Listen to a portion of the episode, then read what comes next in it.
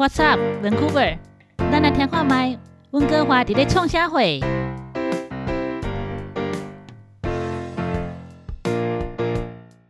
各位听众，大家好，欢迎大家再一次来到我们的 AGUC Fun。我们今天很高兴邀请到我们的 Sean 啊、在台湾跟我们一起连线，帮哎跟大家打个招呼吧。哎，大家好，大家好，大家好，哎，我是 Sean，呃，我在屏东啊，更高兴能够在这个网络上跟大家一起有分享的时间。好，太好了！我们今天又有新的来宾啊，因为我们今天在所讲的话题当中都能够对大家有帮助，同时也介绍另外一个主持人 Jennifer。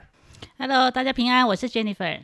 啊，我们今天这一集哈、其实录的会非常的高兴，因为在温哥华，我们从七月开始，我们算是啊、已经呃城市解封，所以有很多新的规定跟之前都不一样了，很多的限制都取消。那最主要的就是口罩已经不是要强制戴，所以你可以选择你戴或不戴。但是也就是因为口罩可以选择戴或不戴，所以其实很多人都很担心，那这个疫情会不会再起？那我们今天就要从这个温哥华解封了，我们大家出去玩到底是安不安全？我们会从这个地方开始来聊。那不晓得 Jennifer，你最近在我们今天已经是七月呃四号了哈，我们今天七月一号开始，那那个七月一号又是加拿大国庆啊，加拿大国庆啊。不过不过可能今年的国庆也是跟历届比起来算是比较低调的，嗯，以前活动很多嘛，对。在还没有国庆之前，大家都已经准备好 stand by 要冲了。对，今年比较特别一点。嗯哎啊，今年的国庆可能就呃要相对保守很多，特别是呃以前只要是国庆，都会有很多的展览呐、或者是有活动啊、晚上会放烟火啦，然后嗯大家就是会呃聚餐呐、然后会会到湖边哦，各种活动都有。对啊，哦还有游行、说实，话，对不对？对聚集很多对，人。呃，对，对对，嗯，哎、还有游行。哎、说实话，我我看到加拿大人哦，真的是很有很特别的一面。加拿大人非常喜欢那种户外活动，所以所以像以前在国庆的时候，我看到很多都是爸爸妈妈带着小孩去打球，然后去干嘛哦，就很多的这样的活动、啊。不晓得今年你你在街上你看到什么？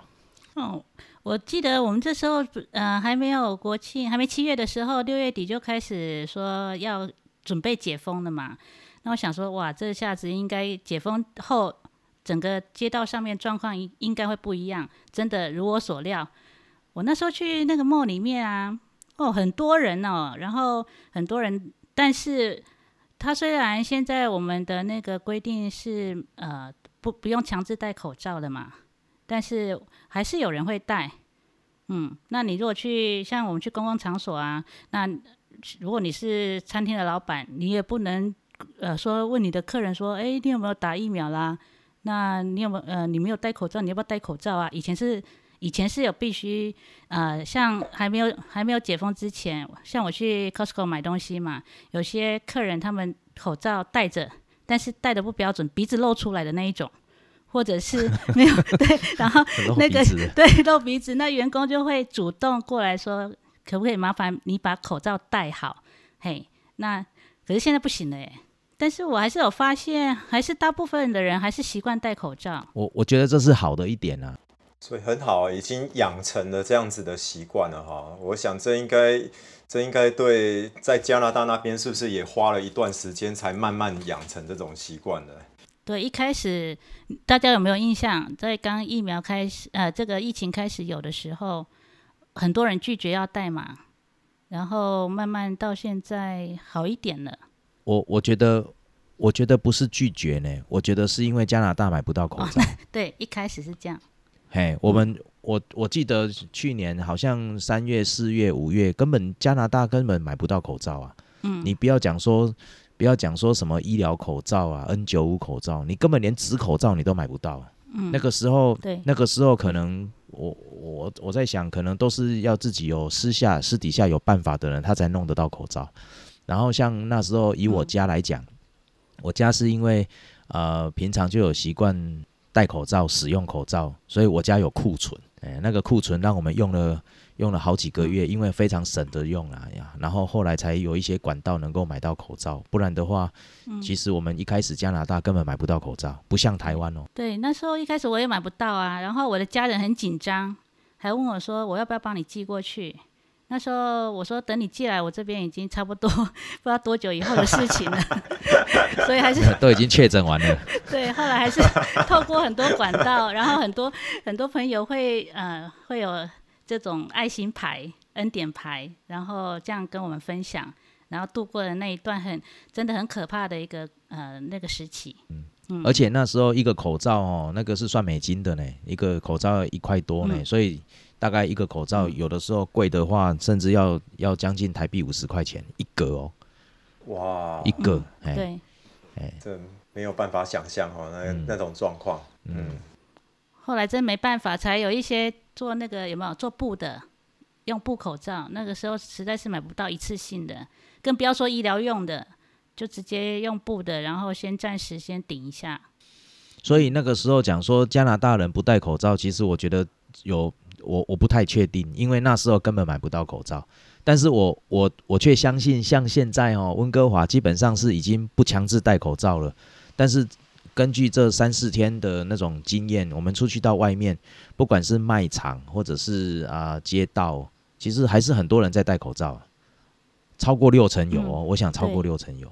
嗯。那我们如果进去那个商家里面哦，大概大概没有戴口罩的，可能就只有。非常的少数几个人而已，会不会是反过来，家家的存户太存量太多了？有可能哦。哦，那个是不带太可惜了啊。对对对对一开始从那个呃，我我印象中 Costco 卖一一盒二十块加币，后来有减价，一直到连十块钱都买得到了。还有那种外面的小商店，十块钱以下加币都可以买得到一盒，有五十个。对，都买得到的。嗯，现在很安心了，家里要开始 放库存了。我家口罩用的差不多了。那像现在去去餐厅，好像也不需要戴口罩哈。他有还有限制人数要六个人以下吗？呃，从七月一号以后已经没有限制了嘛？好像没有了，哎，没有限制了。那但是我知道还有很多餐厅还没有恢复营运。哦。那个可能有很多的没有恢复堂食啊，就是你不能在餐厅里面吃，你还只能外带而已。哎啊，事实上，那个温哥华的餐厅大概也倒的差不多了。就是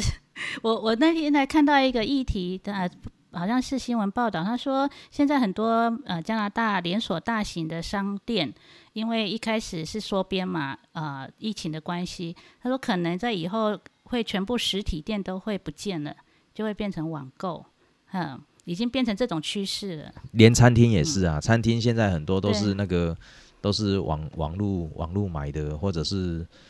用中央厨房做，然后他去送。哎，很很多，其实加拿大讲温哥华就好了啦。那个那个餐厅真的是倒了不少了。嗯，那现在不是外卖很风行吗？台湾也是嘛，都是用很多人都是叫外卖。对，因为我们我们在的地方是在屏东的比较乡乡啊，要算偏乡嘛，也没那么算。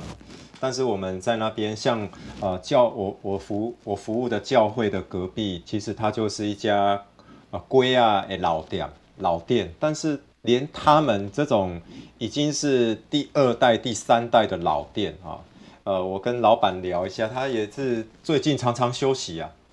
最近常常休息，因为生说真的，用外带的哦，用外带的生意还是很有限，而且我们又不是在市区，市区可能有人叫外送还比较有可能，但是我们乡下这边就比较少在叫外送。他跟我讲说，成业绩整个只有外带嘛，不能内用，整个大概剩四成不到，所以他常常休息。那我们温哥华可以叫吗？我很想念那个龟亚呢。我 想吃龟啊！你现在讲，我都在吞口水耶。是哈，是啊，因为因为我们教会，因为我服务的地方刚好就在龟鸭点旁边哦。那个到下午的时候，他在那边炒油葱酥，你看多残忍！哇，那种那简直是这个简直是我都需要戴口罩，你知道吗？太残忍，你是因为有葱酥所以需要戴口罩，需要戴口罩，太残忍了，太残忍了嗯哦。太香对了。对。对，然后因为我有个朋友他他去买那个呃外送啊，在这边买的那个越南粉，然后因为已经解封了嘛，然后他说奇怪，你们呃我想要来用餐啊，他说我现在还我们店里面还不开放用餐，那我们我朋友就觉得很奇怪啊，那你我们就外带不方便嘛？他说。他他他很小声跟他讲，因为我们现在生意外带已经做不完了，所以哦，就是直接让客人外带就好，已经习惯那个模式。他说可能以后哦会考虑慢慢再开放这样子。嗯，所以他不需要不需要给人家内用了。对，哎，他说我还在请我的那个内用的服务呃那个 waitress waiter 回来。他说我这哎样我的外送或者是你们来 pick up 的生意已经多过于我之前内用的翻桌的那个翻桌率。那这个，所以他生意真的很好。嗯，这是另外一种变相的。这个如果跟我们的那个朋友那个 Ivy 讲，他不知道会不会握拳头。对，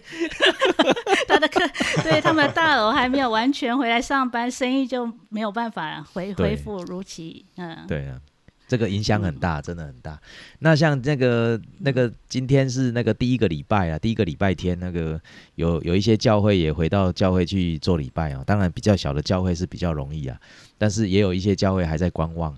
哎，那那如果像是我们教会，我们教会原本都是用那个 Webex 那个呃线上视讯会议软体，那我我们今天就少了很多人了，因为都跑去玩了，都跑出去玩了，因。为天气很好。而且嗯，而且前几天或者上个礼拜哈，上个礼拜那个我们温哥华的温度到四十四十几啊，四十六哦，到四最最高没有四十九点六度在 London，我不知道大家有没有看到那啊，那个那个火现在还在烧啊，还没有灭啊。嗯，它整哎个小镇，那个小镇是呃离我们温哥华东北大概呃两百六公里左右嘛。我看他开车好像要三个三个小时左右。嗯，那个小镇因为太热嘛，然后对都烧起来呃了它不是火，一百一千整多个个小镇百分之嗯八十都烧掉了，对，全部都哎烧毁了。然后居民一千多人全部都撤离。而且我还看到他说他呃那个小镇有一个那个呃，他叫做中文叫利顿华人历史博物馆，整个完全烧毁耶。所以他说只剩下一面石墙，里面有很多的那个收藏品还有文物，全部都烧光了。都没有了。嗯嗯，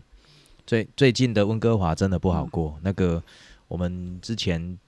那个气温很高，最高的就是刚刚讲的那个利顿四十九点嗯多度。然后有人上个礼拜天他是去去去露营，然后他把那个温度计抛在那个网络上面，他的温度计是六十度，六十度，哎，在外面哦，嗯六十度。然后更更好笑的是，有人讲说那个去露营就是要有萤火，所以他们把那个萤火放在水的上面，那个用一个像船哈、哦，把萤火放在上面烧，然后所有的人都坐在水里面。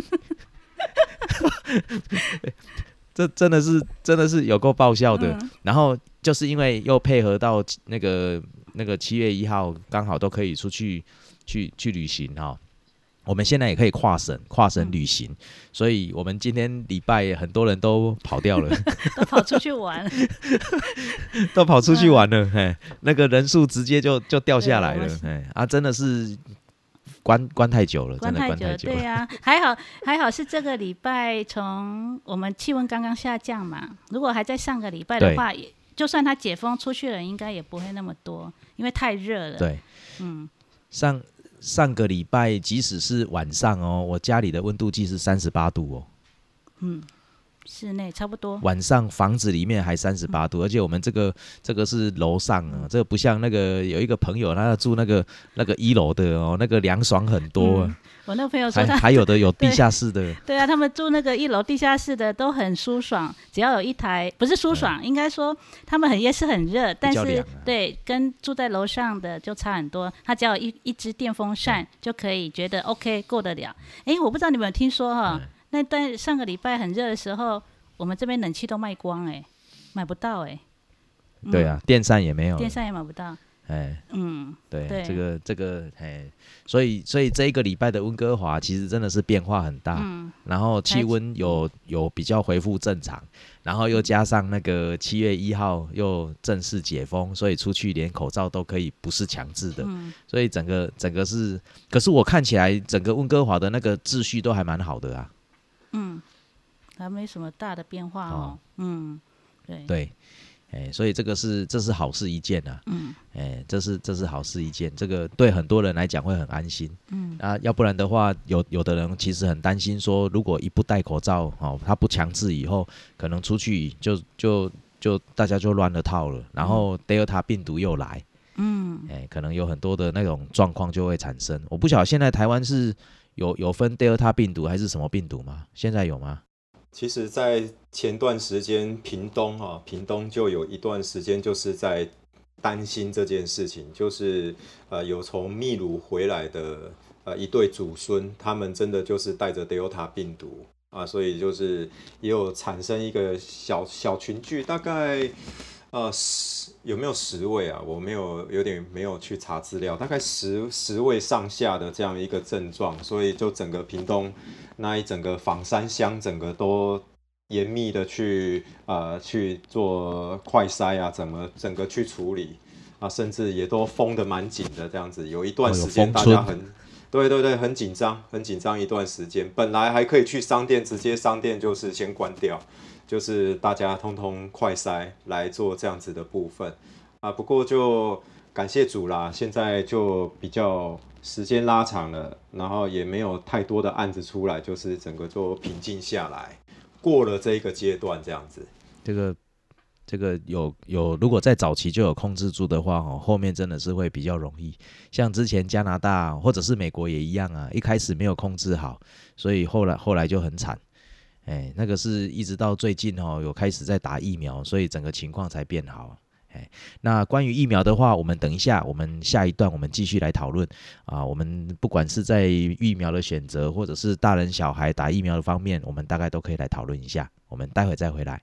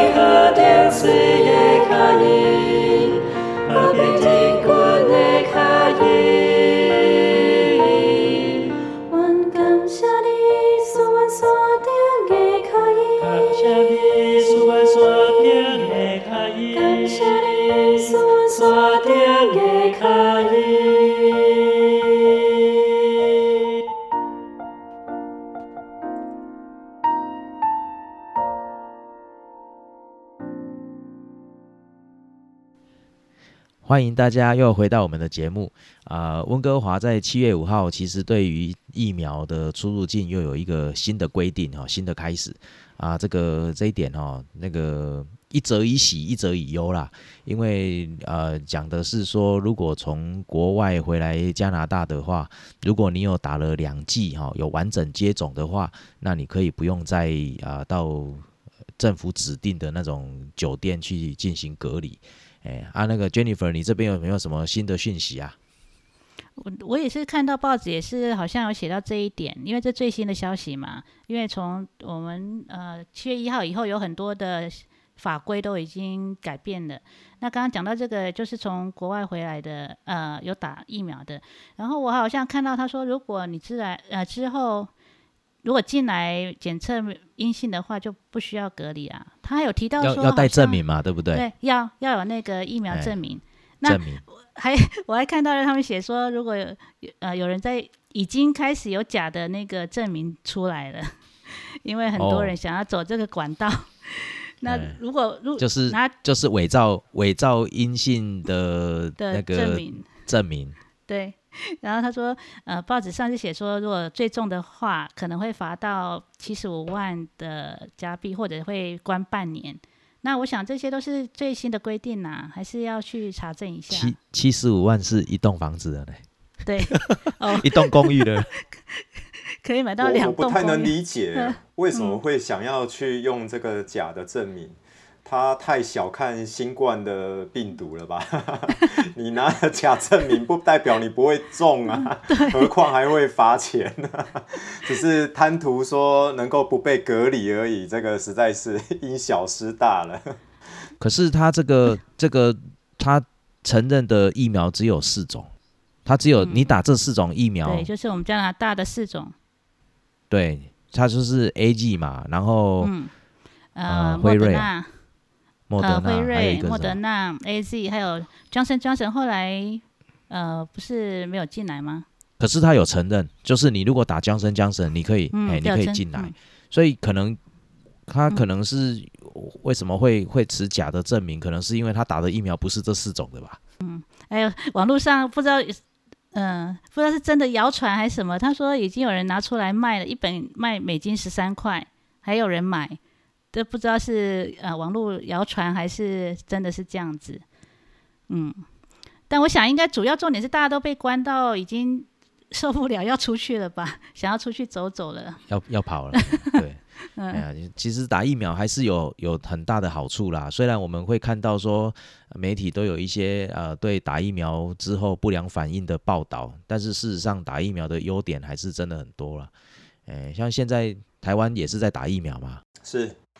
台湾现在也是在打疫苗，大概呃，虽然哈，有时候台湾的新闻常常讲的就是说，好像很缺疫苗啊，然后有甚至也有一些政治人物的互相的发言，但是其实台湾呃，感谢上帝啦，哈、就是还是一直陆续的在接种。现在的百分比，我查的资料已经有九点五七了，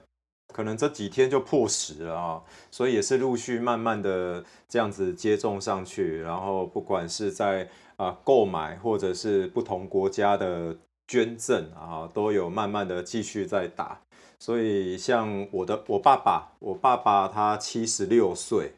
所以他也是前几天啊前几天打 A Z，那我有回家陪陪他一下这样子，所以他打完以后那一天晚上也都没什么状况，就睡觉的时候稍微有点夯夯，有点不舒服，但是隔天一整天休息下来也都没有太大的问题。所以其实我觉得，虽然的确啦，的确还是有一些反应，但是其实这些反应看起来，呃，比例上哦，各方面来讲，其实比例上都还是蛮小的。所以比起来啊，比起来的确是利大于弊。只不过有的时候，嗯，我们都只有只有注专注在那个不好的副作用上面，或者甚至是因为有有打了疫苗，像之前还讲说有一个那个妈妈去打了疫苗，结果隔天她的那个两个月的 baby 就就猝死了。可是事实上那个跟打疫苗没有关系啊，那个是那个是溢奶，然后那个肺部有那个吸入性的那个肺炎呛死呛到的啊，那个跟打疫苗没有关系啊。很多的不良反应，其实后来都跟他的本身的身体状况比较是有关系，所以我觉得如果有好好的评估以后，应该都是没问题。对，我就我就是突然想到说，刚刚像说你父亲已经打了，我有一个那个呃台湾的朋友，他的爸爸也是，我不知道他几岁啊，应该七十几吧，因为上个礼拜也是被通知要呃打这个疫苗，然后他就很紧张，就发讯息问我，他说：“哎、j e n n i f e r 你们温哥华已经都打了，那就是问我很多相关于打疫苗的事情。”后来我才知道，原来是他爸爸要打。他说他爸很担心呐、不敢去打，然后因为是要打 A Z，然后一直听人台湾的一些啊、新闻报道，就像您刚刚讲的，他就很害怕，压力很大。到 last minute 已经要呃打疫苗的当天早上，他还在考虑要不要打。那后来 后来鼓起勇气，他说你还是去打吧，因为打疫苗呃那个利多于弊嘛。那他有去打，结果你猜呢？一点状况都没有。他打回来以后，全部很担心，就一直问他阿伯说：“哎、你有没有什么啊副作用啊？有什么反应？”讲我拢无呢。伊讲我拍这药啊，讲丢啊，为什么都无反应？啊，伊讲是啊，这药这药效是安怎？是无诶，是无够啊？是安怎哟？安尼拢无感觉。人讲会会发烧啦，吼，会头痛、会头痛啊，还是讲手会疼？伊讲我敢若感觉手去有拍诶打过针安尼呢。我讲阿伯啊啊，你若无无状况，就爱恭喜你啊，你毋免受那个苦啊。结果伊讲系啊，伊就讲吼。伊咧，伊咧等就对啊啦，咧咧等迄个副作用就对啊。对，伊讲我，伊逐工咧倒数，伊讲人讲我三工对无？那我已经在等，我三工那拢无，第二工啊，搁剩一工尔哦。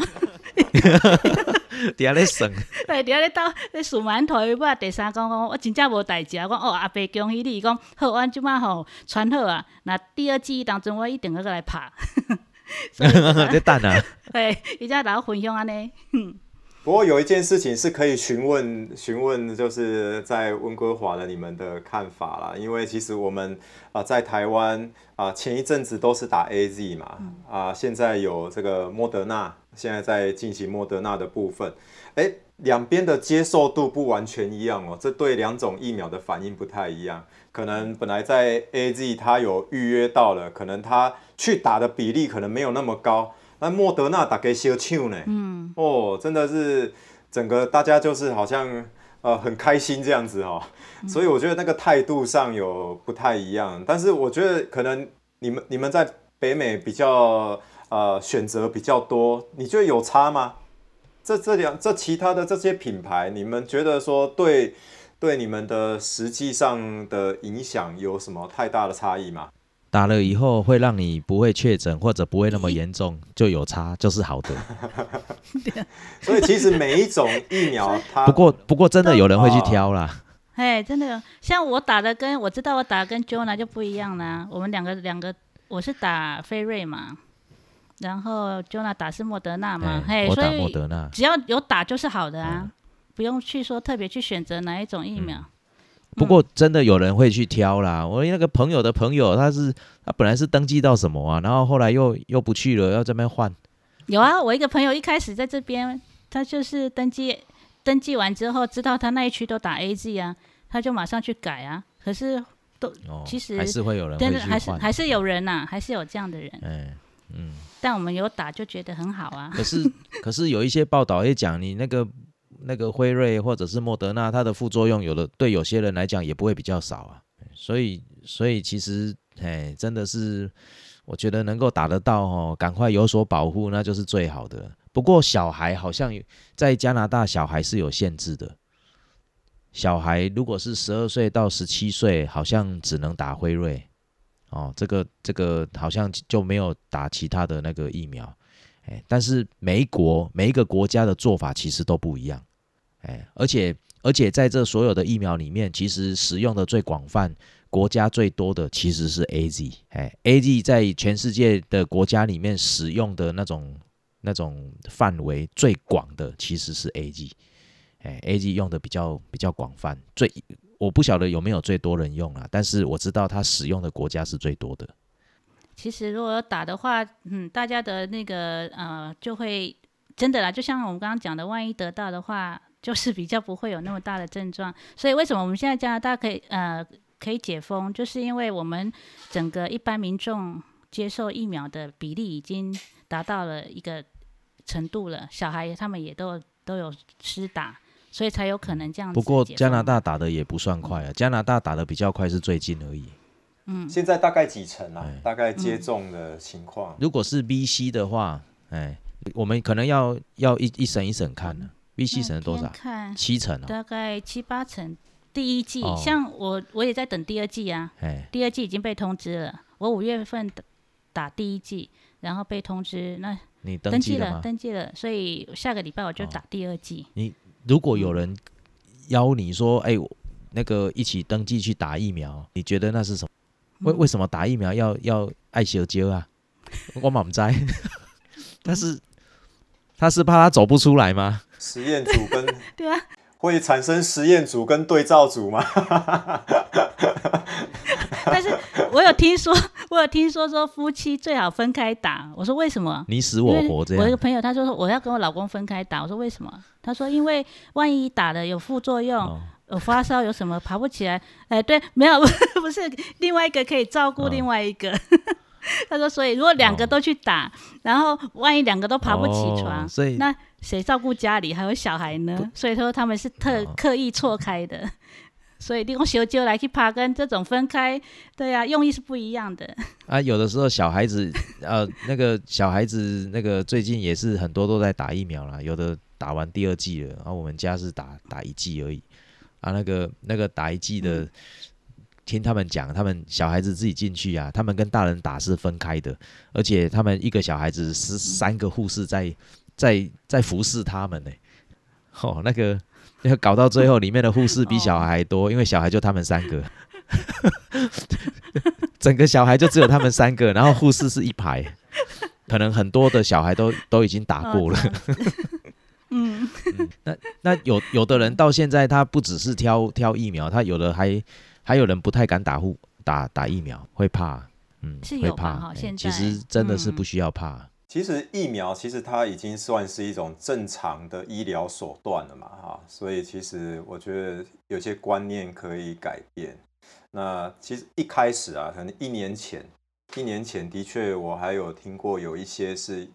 因为信仰的缘故啊，他觉得说爱无信心呐、哈，所以说他选择不需要这个部分。其实有时候我都会鼓励说，其实耶稣也说有病的需要医生嘛。所以从信仰的角度，他也并没有排斥说我们用医疗的这些的技术来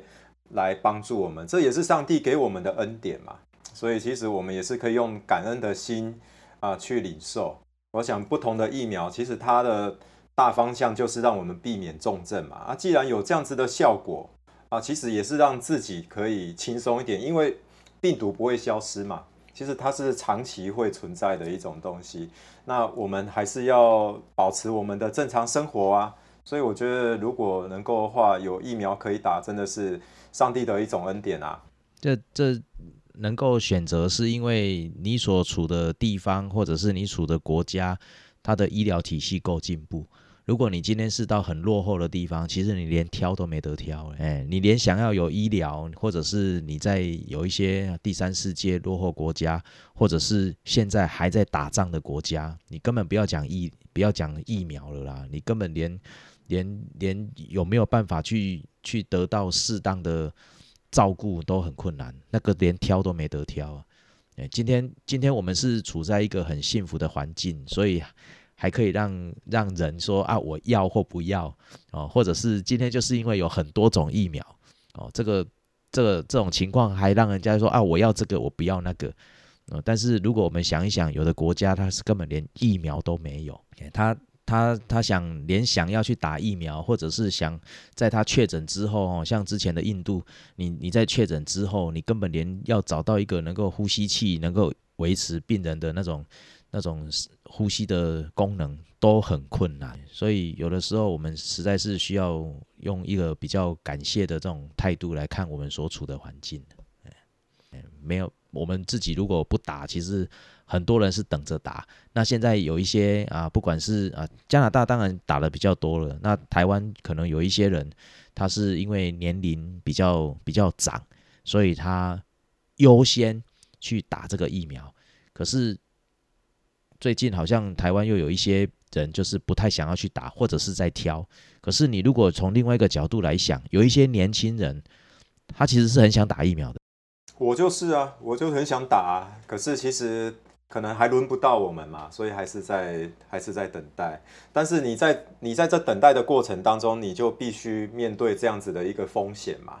因为你就还缺乏那个保护力。所以我觉得，如果身体的条件许可的话，真的能够打，真的是真的是利大于弊。而且以台湾的那种确诊数来讲，其实它跟其他的国家或者跟加加拿大比的话，它是相对轻微的。当然，我们不能否认台湾的人口比较密集，哦，它的它跟那个确诊者之间，哦，虽然人数比较少，但是它距离可能比较近。但是那时候的加拿大一开始在打 A G。那有一些人也是讲说他不要去打，所以他轮到了他不打，结果政府就把他把 A Z 疫苗开放给比较年轻、原本还轮不到的，他就往下开放，结果没想到他一往下开放，三天就打完了，就呃三天其实不是打完了，是预约完了，他几乎开放的那一天就所有的然后那个他那时候开放给四十岁以下的。四十岁的哈，去去打这个 A Z 疫苗，它开放的当天，几乎所有的 A Z 疫苗全部都预约完了。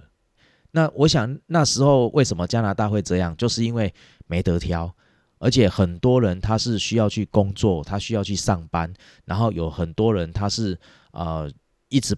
暴露在这种那种那个 COVID 的那种风险之下，所以他如果能够有疫苗，能够赶快打，我那个真的是。求之不得啊！能够有疫苗打就赶快去打了。对，我台湾的那个朋友就说，现在变成本来可以打的，他们不打，想打的就打不到，变成是这个状况。所以他们在中间分子就是比较中壮年的这个年这个年纪的人都还在等嘛。因为他说我我我上面有。老的长辈要照顾，老的，我下面有小孩，下面有小更需要我的照料。他说：“我只有不把自己照顾好，我怎么能够照顾好整个家庭？”嗯，对，所以所以反而是在四十几岁上下的这些人，其实他压力最大。那有的时候有有疫苗可以打，反而是这一群人会非常优先。你在讲说打了疫苗有副作用，好像被火车撞过一样，他也是去打你。你你的副作用总比大于比那个确诊来的好吧？哎，我想那是完全真的是完全不一样的。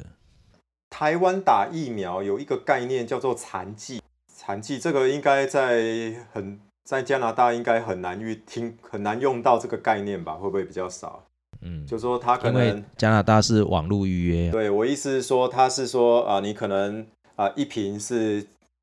几 CC，但是他每一个人用的量。每个用的量抽出来，抽出来可能会有那个残留残留的那个部分，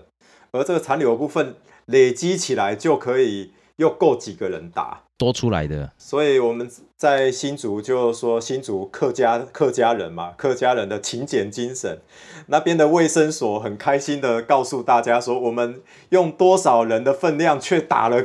多出多少人，对然后大家说哇，哎太厉害了，太厉害了，好这个精准啊！这个在加拿大，在加拿大好像比较少听到，但是我我会觉得是因为台湾的医疗人员真的是太用心了。嗯哎，如果是如果是对加拿大，他如果一瓶是十个，他就打十个就对十个了。就丢了，但是在台湾，嗯对，但是但是在台湾的医疗人员，他想的完全不是这样。他今天我这一瓶如果能够多挤出来，不要浪费，然后多打给一个人身上，那就是就是他这个医疗人员做做的最一个很棒的贡献。我我觉得是因为台湾的医疗人员真的是抱持的这种态度，哎，他他完全不是因为他是一个护士，他是一个医生，所以这是他的工作，这是他的收入。我想不是只有这样而已。因为疫苗的确是一种救人的救人的药嘛，哦，所以说你说当你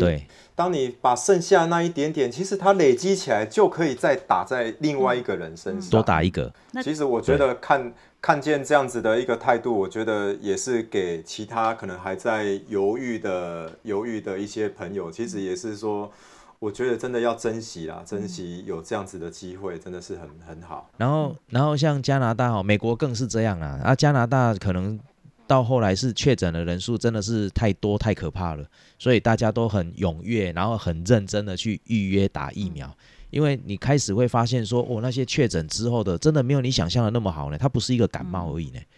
你你比较哦，你在确诊的过程哦，还在生病的过程，每个人症状不一样，严重的就是头痛啊，或者是呼吸困难，甚至是重症送医院。可是你如果是轻微的在家里的哦，那加拿大没有像台湾，你你如果确诊还去医院了，你根本医院门口都挤不进去耶，你你是不可能送医院的啊，你除非你真的是严重到那个程度，不然基本上是轮不到你。所以大部分我们加拿大如果确诊的，都马是在家里自己自我自，己想想办法胎，对，然后 Tylenol 啦、Advil 啊，你你能买的药哦，那都不是处方药哦，那都只是药房的一些一些那种那种，止痛啦、退烧啦那种，呃，成药，成药对，你就只能，哎，你就哎对成药，你就只能吃那些而已啊。然后每个人症状不一样，但是几乎都有后遗症，哎，几乎都有后遗症，而且最最多的后遗症最明显的就是失去，啊、就是嗅觉改变或者是味觉改变。哎，你你闻到的，你煮出来的牛肉哦的那个味道，你闻到的不是牛肉的味道，是是厨余的味道，哎，是厨余的味道啊！这是这个至少至少我所认识的几个确诊的朋友当中，他们他们确诊超过两个月了，他们到现在没有恢复哦，他们的味觉没有办法恢复，然后有的是呃呃嗅觉啦，刚刚我讲的是嗅觉，那有的是味觉没有办法恢复，所以他吃东西没有味道就是没有味道，然后更糟糕的是他他闻到的东西应应该是肉的香味，可是他闻起来是厨余的味道。啊，能不能恢复？老实讲不知道呢。至少到目前为止，我看有几个人是是还没有恢复的。对，所以真的不能小看，人家都以为早上得了就好了就好了，其实后遗症是我们没有办法去预料的。哎，而而这个我只是讲的是比较普通的这种后遗症哦。你如果是比较严重的后遗症，就是他即使已经感觉上好像已经恢复了，可是他还在喘，他他没有办法去跑步，他他的那个肺活量因因为可能已经纤维化，所以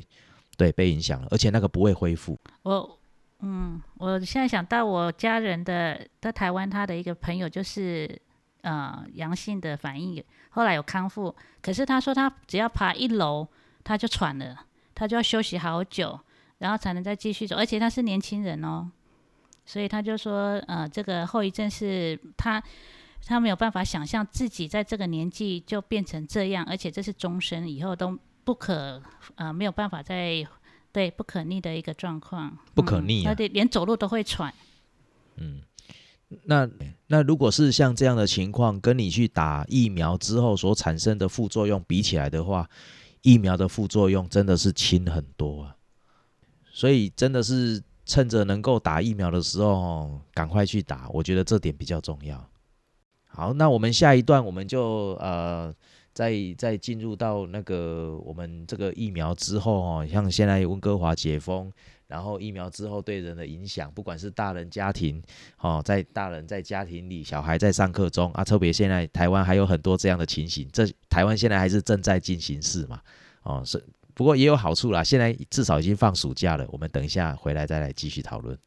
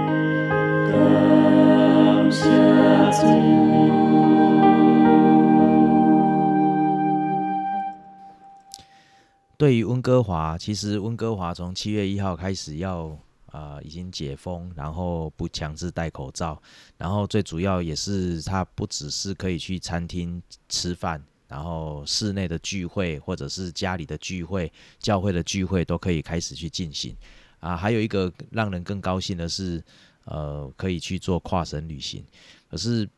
虽然是这样，好像看起来好像是解封了，可是你如果从另外一个数据来比较台湾跟温哥华的话，你会发现很好笑的一件事情，就是 BC 省的人口有五百万，然后我们现在每天确诊的人数有八十几个，对吧？我们都还有还有八十几个哦。那台湾呢？台湾台湾现在大概那个是整个啦哈，整个台湾两千三百万，但是它的呃确诊的人数一天大概是三十几个，三三十几位，三十几个。呃，从前几天就开始五十几，然后昨天是三十九还是几位，就是开始往下，有在慢慢的往下掉。对，但是我们现在还、还没解封，而且我们七月十二号，呃，能不能解封，这还是一个问号。嗯，那那你以这样的数据来看的话，其实那个我们 BC 省的情况没有比台湾好到哪里去呢？其实我们比较糟糕呢。但是然后你如果是以整个，对啊，但是现在解封了，哎，但是我们解封了，那你如果以整个加拿大来看的话，加拿大它在二零二一年一月，它的人口普人口数大概是呃三千八百万人哦。我今天看的数据是三千八百万哦，哎，三千八百万是比是比台湾还要多。哎，问题是我们确诊数是超过是算千的啊，整个整个加拿大，哎呀，我们的人那个确诊人数还是很多。对啊，如果以整个现在还算签吗？，对以整个加拿大来讲的话算，签。哎，所以我们的嗯我们的确诊人数，刚刚讲八十几个，只有 BC 刚刚八十几只有 BC 省，可是最嗯严重的其实是在东部只有哦。BC 省，哎，加拿大真的严重的是在东部，嗯然后那个美国美国的州有的那个你这样讲，突然我突然我有点心疼你们了一下，对啊。前面的羡慕的感觉都收回来了。对啊，这加拿大人好乐观啊，但是我们现在都很开心。欸。然后你如果是美 我等你等你等一等一下，我要跟我的弟兄姐妹说嗯，你刚才那加拿大人啊，嘿因吼，足严重个足乐观的呢，然后。然后你如果是以美国的话哦，美国的州如果比较严重的州，他们他们一天确诊的人数啊、他们的一一周的人口可能大部分都不超过五百万哦，四百万五百万，但是他们一天确诊的人数是到七百多个呢。哎，他他的人数其实也没有少到哪里去啊，可是他们现在连口罩都不戴了哦。对美国还比我们加拿大早一点，哎，早一点不用戴口罩。我我们是不用戴口罩，可是我们都会戴口罩。啊，美国是不用戴口罩，他就真的不戴口罩了不，戴口罩，他们真的不戴是 真。的不戴了。对我在德州的朋友说，他们哦，呃，那时候说不用戴的时候，就已经全部都没带，然后好像没有发生疫情的感觉，从来没有发生过。就是好像平常哎生活一样。对，他说很快就适应回来了。对啊，那个真的是不得了啊。嗯，所以所以这样像台湾现在虽然呃疫情大概一一天确诊三十几个，可是其实有的时候心情放轻松一点，但是在自己的那种行为还是要保护自己哦，戴口罩、勤洗手啊。现在戴口罩是戴口罩也不能出去啊，哎，不要乱跑哦，不要乱跑。可是事实上，在这样的过程当中，在家里还是有很多事情可以做哦。有的人是在这个这个过程当中有促进了很多的亲子关系，他他才突然有小孩突然知道说，哎、爸爸你在家里待了超过一个月了，一个礼拜了呢。我有我有朋友说，我不知道台湾的朋友，他说：“爸爸，你什么时候要去上班？” 在家每天在家里太，久，对，每天在家里已经开始嗯已经有点哦，爸爸在在家太久，管我很多。然后说：“爸爸，你什么时候要去上班嗯，很烦的，嫌他爸爸烦。那那也有人在问说，那在这个疫情之下，到底是呃我们是变好了，还是变变差了？然后人与人之间的关系到底是变近了，还是变远了？我不晓得你们的感觉怎么样？我觉得对我我们，因为我们现在疫情稍微有一点感觉的状况底下，哈，呃，我觉得那个变化是有的，一体感啊，一体感，因为大家共同在面对这样子整个疫情的状况，那种一体感其实是其实是深入的啊，不管我们在教会的聚会、线上的聚会里面。因为我们都共同要去面对这个挑战，所以我们那种一体感是强的。但是的确啦，因为人跟人能够呃实际接触的部分接触点变有一些部分变少了。的确，我可以看到你，跟我真的知道你的状况，有时候那个还是会有一点点差距有。落差哈。但是我的确的确是觉得，的确是觉得，呃，因为我相信啊，经过了这样一个比较压抑的过程里面，会我觉得会有一些变化，而我相信这些变化会有好的部分，会有一些蜕变啊，会有一些成长的部分。我就想到说，因为我举一个例子啊，因为我这阵子哈、孩子在孩子在家，呃，我们前一段时间自己在家里哈、因为我的我的小儿子他是练小提琴啊，然后我的侄子他是弹钢琴，然后所以我就我们就自己在家里帮他们做一个呃这个 FB 的脸书的直播的音乐会啊，做十五分钟呀，五首歌，然后短短的这样音乐会，然后我大儿子就大儿子就帮他写了这个主持稿，然后他就拿上来，防疫宅在家，直播没在怕，各位海内外的观众朋友，大家好。这样，然后他就在那边自嗨这样子，明明明明收看的人数到现在点阅率也还没破两百这样子啊，但是就很开心，但是就让他们有一个表演的，对对对，不然不然我们真的他们也想，其实他们也很乐在其中。嗯。他们也想要借着这个，我们就很开心，赶快把链接分享给他们老师，他们老师就赞赞赞赞赞，哇，他们就好开心、啊，好开心，连校长都跑来看了这样子，对，让他们有一些，我觉得其实是可以特留下很特殊的回忆。嗯，呃，我真的觉得有时候在人生当中的压力的里面，那些回忆啊，虽然辛苦，但是过了那一段时间以后，那一种珍贵感，其实我觉得有时候那些享受、那些高峰期的感受是没有办法去取，没有办法呃胜过那种你在低谷里面走过的那些珍贵的部分。对，就想到那个我我一个朋友很爱呃把他家里的生活分享给我给我们朋友知道，他然后他常常常会泼一些他小女儿做的一些他的创造力出来的，可能一个呃利用纸箱做的玩具，然后利用什么东西弄出一个什么东呃什么你想不到的东西，然后我那朋友就说。哦，要不是这个疫情，我真不知道女儿那么有才能呢，创造力那么好。对，因为以前都不晓得，她都呃自己在那边玩嘛，后来做出没有机会表现对，然后她说哦，现在这个让我知道我我女儿是有艺术天分的。所以我的意思说，在这样的疫情当中，可以激发很多人平常做不到的事情。那我觉得这也蛮好的。而且突然之间，全世界的人都有一个共同的话题，像我们现 有这个有这个疫情成为共通的话题，你即使语言不通，比一下，你大概都知道了。对啊，这很不容易啊。哎呀、所以这个这也算是一种那种人际关系的突破吧。哎、至少你你不会担你不会担心说你完全找不到话题，你至少有一个话题可以讲。但我想说，这是人跟人紧密。但我那天有看到一篇报道，他在说，其实呃，现在的疫情的关系，可能会造成某一些人在心理上的焦虑感。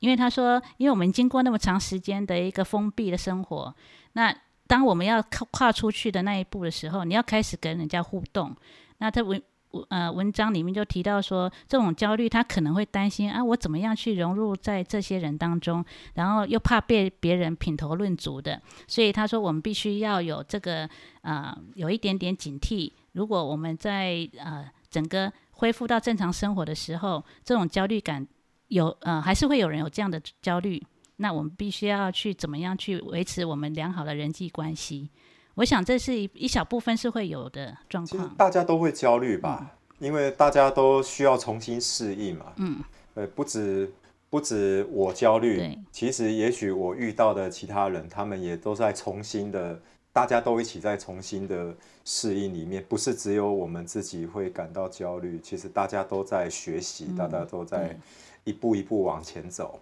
适应。嗯，